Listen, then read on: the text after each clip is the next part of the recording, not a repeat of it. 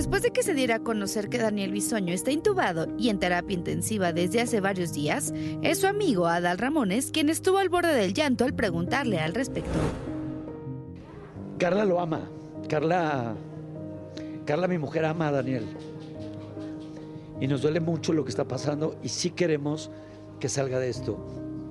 Y, y sí, quiero, quiero, quiero reír con él otra vez, porque es una de las personas más creativas que conozco. Eh, yo creo que el mundo del stand-up se perdió un gran comediante porque le dije, Dani, tú podrías ser el mejor stand-up, pero eh, nos queremos mucho.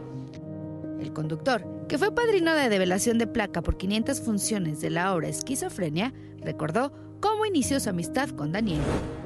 Tuvimos unas diferencias, Daniel y yo, y nunca las hablamos al aire, nunca las compartimos. No, fue a puerta cerrada la diferencia que él y yo eh, teníamos. Cuando él y yo coincidimos en el Tenorio, bastaron cinco segundos para vernos, extendernos la mano y ser unos grandes amigos. Eh, vivimos, mi mujer Carla y yo vivimos grandes momentos con Daniel y su exmujer, ¿no? Y, viajamos, salimos, eh, ellos se divorciaron, fue una pena, pero él ha sido un gran padre presente. Eh, lamento mucho lo que le está ocurriendo en cuanto a salud.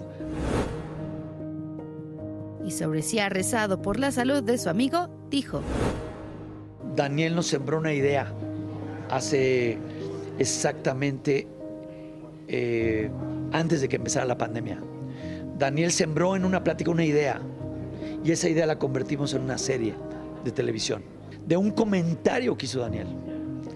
Y me duele mucho porque eh, Daniel me recomendó con todo el equipo de producción, dijo, si alguien tiene que hacer ese papel y tiene que estar desde cero en la parte creativa es Adal. Y yo se lo agradezco en el alma. Finalmente, Adal confía en que pronto podrá reunirse con Daniel y reír como siempre.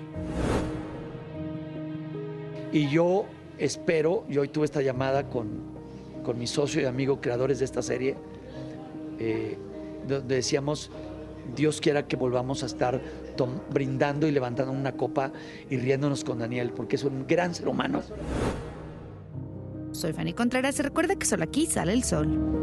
Pues mire, ellos son muy amigos, han trabajado juntos y salen juntos y entonces empezó la preocupación y la verdad, eh, pues yo me acerqué a Marianita Ochoa que conoce y es cercana a la familia y ella pues empezó a averiguar porque también le dio preocupación hasta que dio con el hermano de, Daniel Bisoño, Alex, y él le informó ahora sí que de viva voz que obviamente está delicado por la infección en el pulmón, pero eh, que está bien. Sí intentaron despertarlo el día de ayer, sí despertó y lo volvieron a regresar al coma inducido hasta que no se le quite la infección. Obvio, es un estado grave, delicado, pero estable.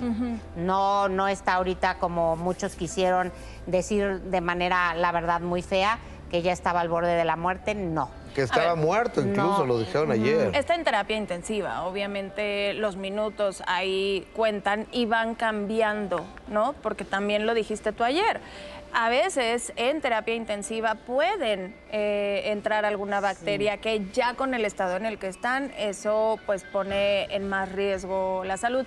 También se había dicho que lo iban a despertar porque querían ver cómo funcionaban sus pulmones y si no lo veían que él ya podía en, mejor estado, lo volvían eso sucedió ayer. Y bueno, quienes hemos tenido parientes en terapia intensiva, cada día que avanza, se van descomponiendo otras, cosas. otros órganos. Aparte están boca abajo, en pronación, no pueden moverlos. Eh, se les va llagando el cuerpo, la o, sea, están boca abajo siempre. Siempre. Ah, es muy delicado cuando te intuban porque si te mueven te, pueden quitar la vida. Por eso mucha gente durante el COVID, como no tenían suficiente gente que supiera intubar, la verdad es que muchos por eso perdieron la Híjoles, ojalá. Entonces, como están todo el tiempo, se les empieza a marcar aquí llagas, heridas, infecciones. Digo, lo digo porque mi hermano estuvo dos meses hospitalizado de esa manera y el riesgo diario es terrible. ¿Y tu hermano, eh, intubado estuvo tu hermano? Sí, claro. ¿Y la libró? La libró, Bendito Dios. Todos los días era una operación, una cirugía, ya se le abrió la cara, le cosían aquí, le- una cosa muy, muy triste y delicada. Afortunadamente está muy bien, Gracias a Dios. pero sí hay que tener mucho reservas en el Pues caso. mira, ojalá, ojalá Daniel Bisoño salga adelante, por supuesto, eh, la, la mejor de, el mejor de los deseos, la mejor de las vibras. Tiene una hija. Y por la niña no se adelanten.